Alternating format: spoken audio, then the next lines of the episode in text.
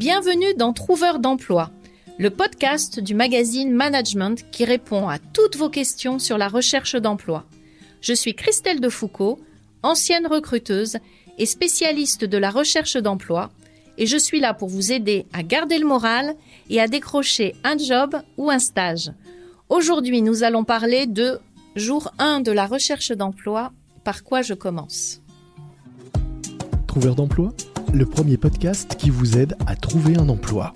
Un programme du magazine Management animé par Christelle Defoucault. Voici une question que vous pouvez vous poser souvent. Le jour 1 de la recherche d'emploi, par quoi je commence? Alors je suis désolée parce que je pense que je vais en frustrer certains, mais j'ai envie de vous dire, vous ne commencez surtout pas, vous faites un état des lieux. Alors un état des lieux à trois niveaux.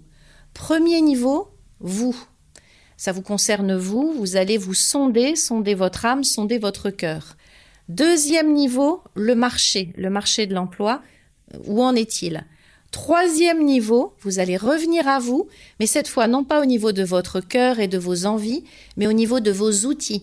Quels sont les outils que vous avez en fonction du marché que vous venez d'analyser et en fonction de votre cœur que vous venez d'écouter, quels sont les outils que vous allez utiliser et qu'est-ce que vous devez faire par rapport à ces outils, surtout s'ils sont obsolètes.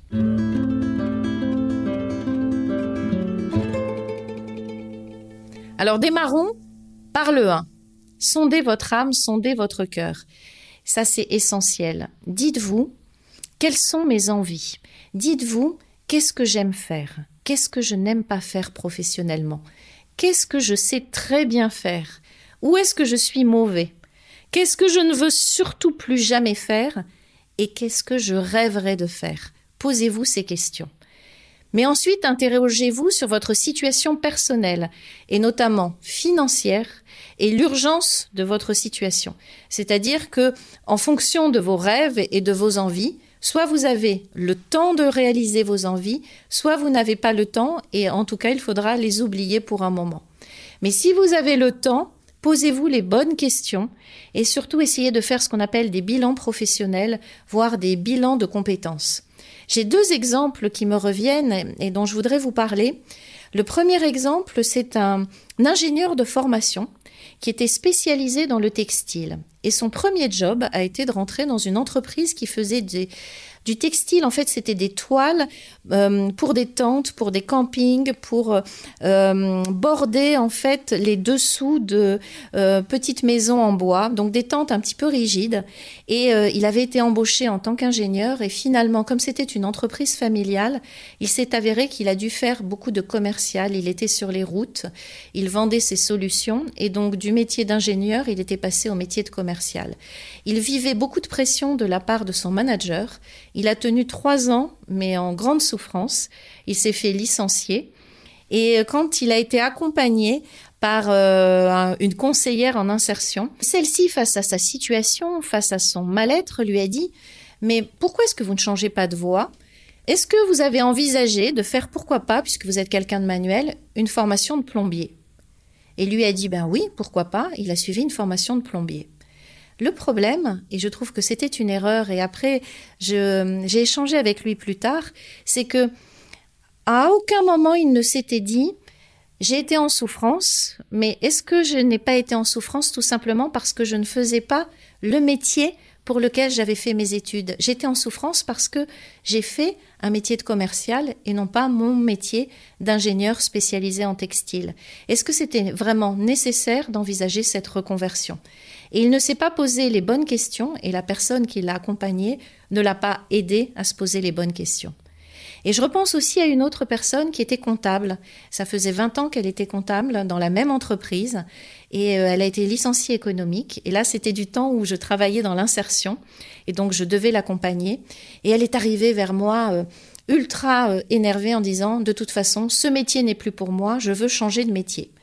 Et puis on a fait un bilan de compétences ensemble. Et puis dans le bilan de compétences, il s'avérait que toutes les missions qui étaient les siennes en tant que comptable revenaient. C'était ce qu'elle aimait faire.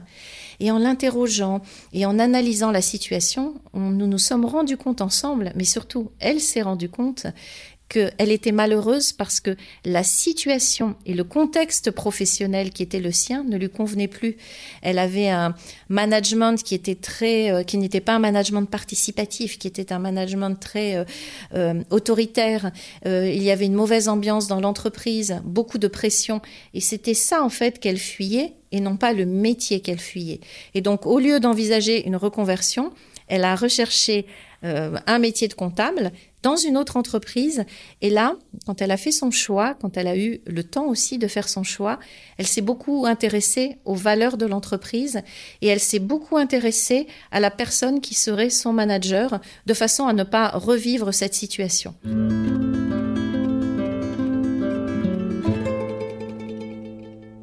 En vous posant ces questions-là, vous allez évidemment arriver sur les notions de formation.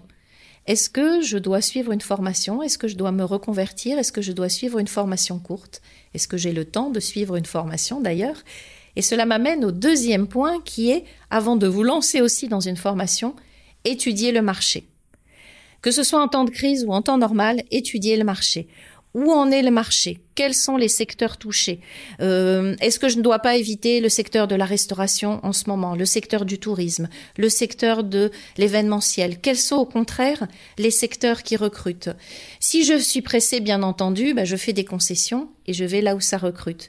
Mais si j'ai le temps et si j'ai plus de choix, je vais essayer de mettre tous les moyens possibles pour aller vers des métiers qui. Donc je m'intéresse vraiment à ce marché avant de faire quoi que ce soit, avant d'envoyer ma première candidature. Je m'interroge sur moi et je m'interroge sur le marché.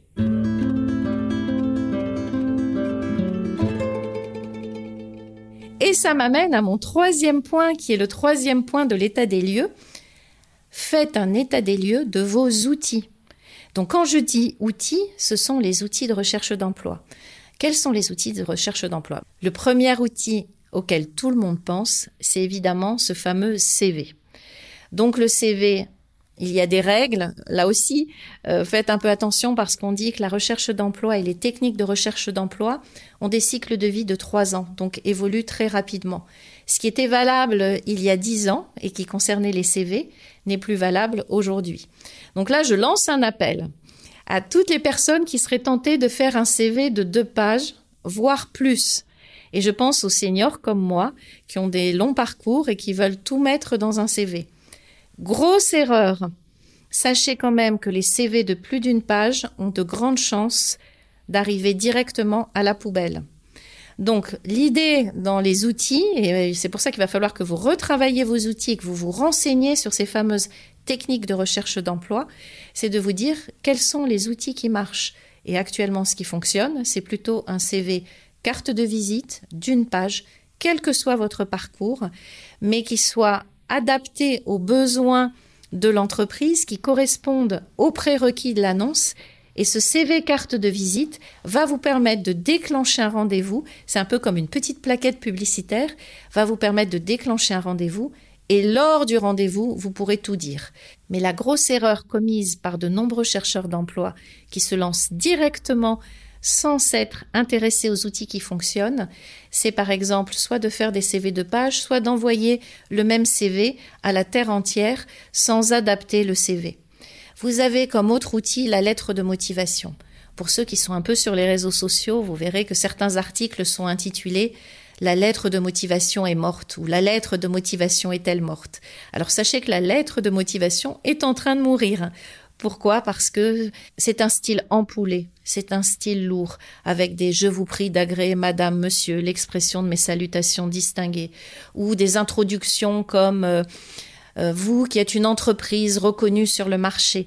Le problème de ces lettres, c'est qu'elles sont toutes identiques, elles sont toutes sur le même format, et comme vous les mettez en pièces jointes, avec les CV, les recruteurs impriment les CV, et on s'est rendu compte qu'ils n'imprimaient pratiquement jamais les lettres de motivation. Et même s'ils les impriment, ce sont pratiquement toutes les mêmes et donc elles n'apportent rien. Donc on évite la lettre de motivation et on va plutôt vers le mail de motivation. Et dans les techniques de recherche d'emploi, il va y avoir bien évidemment les réseaux sociaux. On en a parlé, on en parlera dans pratiquement chaque podcast à l'heure et à l'ère du digital, à l'ère d'Internet, à l'ère de l'intelligence artificielle, on ne peut plus passer à côté des réseaux sociaux. C'est vraiment une vitrine et donc il va falloir aussi constituer sa vitrine sur un réseau social et notamment sur un réseau social professionnel.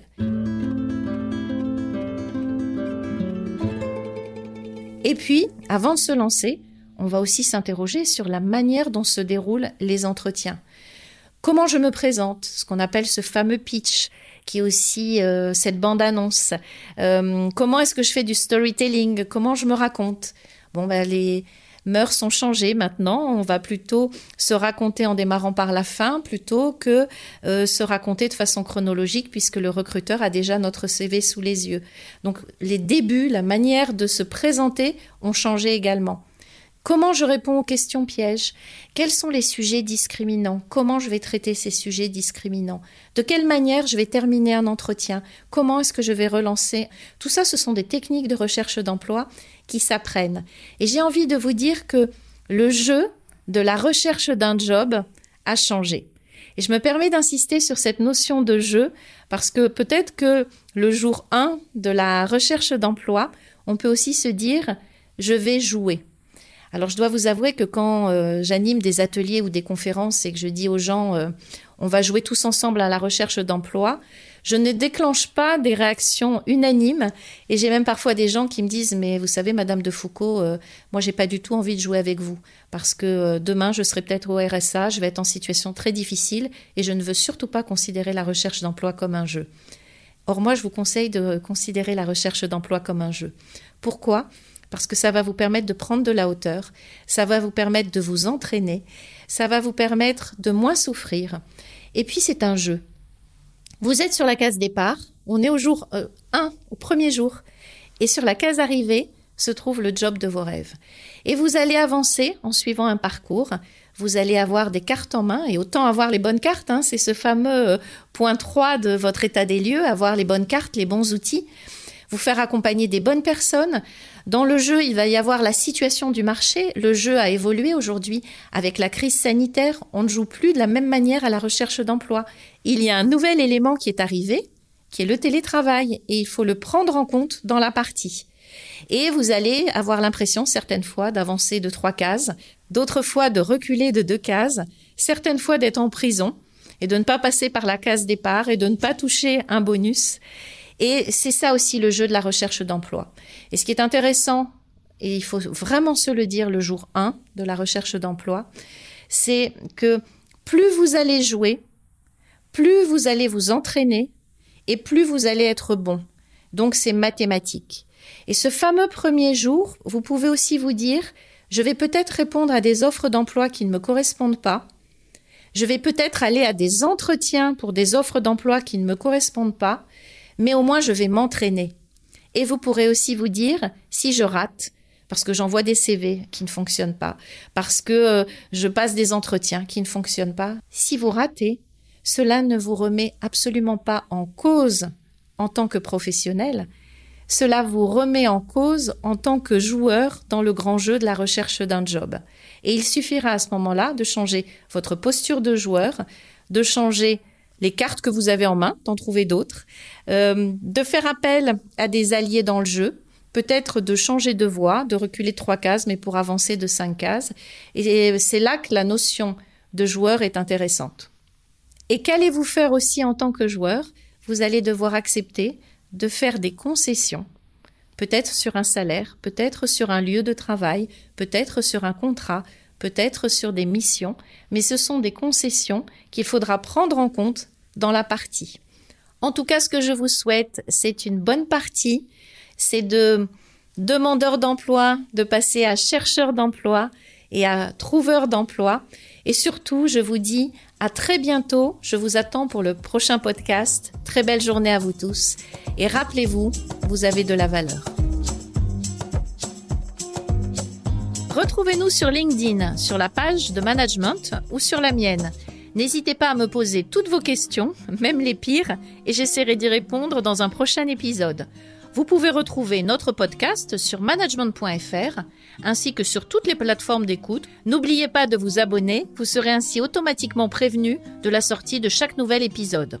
Vous venez d'écouter Trouveur d'emploi, un podcast du magazine Management présenté par Christelle Defoucault et réalisé par Lucas Vibo.